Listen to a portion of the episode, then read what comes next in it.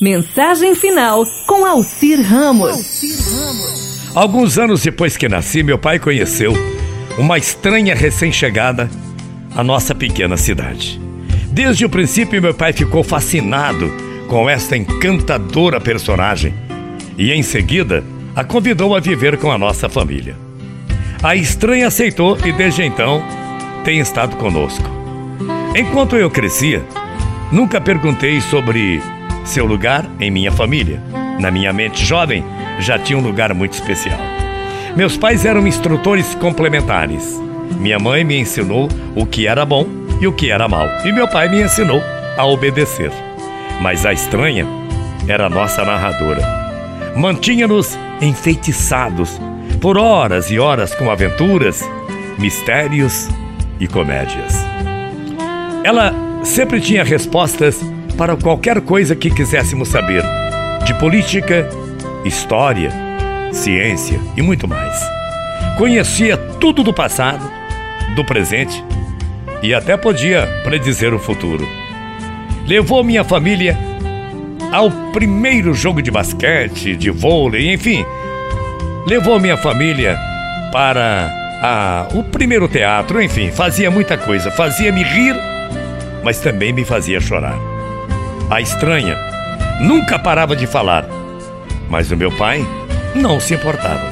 Às vezes minha mãe se levantava cedo e calada, enquanto o resto de nós ficava escutando o que tinha que dizer.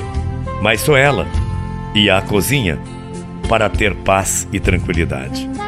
Agora me pergunto se ela teria rezado alguma vez para que a estranha fosse embora. Bem, acho que não. Meu pai dirigia nosso lar com certas convicções morais, mas a estranha nunca se sentia obrigada a honrá-las.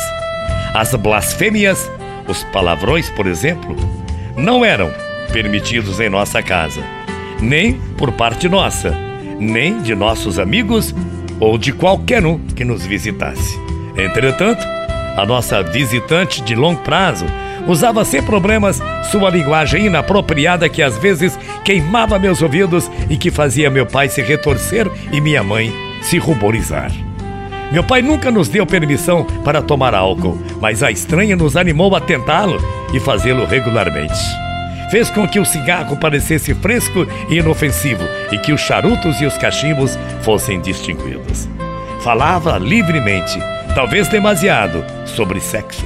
Seus comentários eram às vezes evidentes, outros sugestivos e outras vezes geralmente vergonhosos.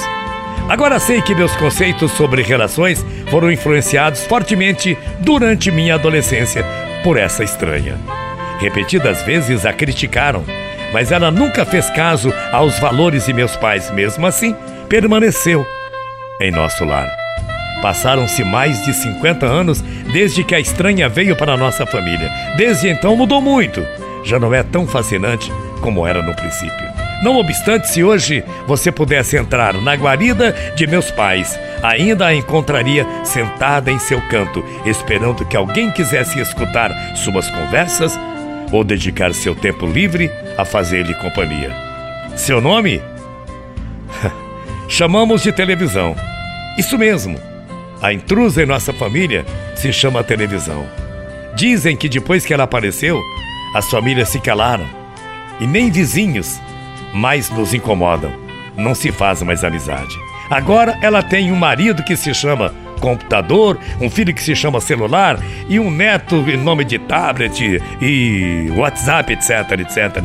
Ninguém mais fala com ninguém. A estranha agora tem uma família. E a nossa? Será que ainda existe a nossa família? Muita paz, muito axé. Amanhã a gente volta. Bom domingo, bom dia. Até amanhã, morrendo de saudades. Tchau, feia.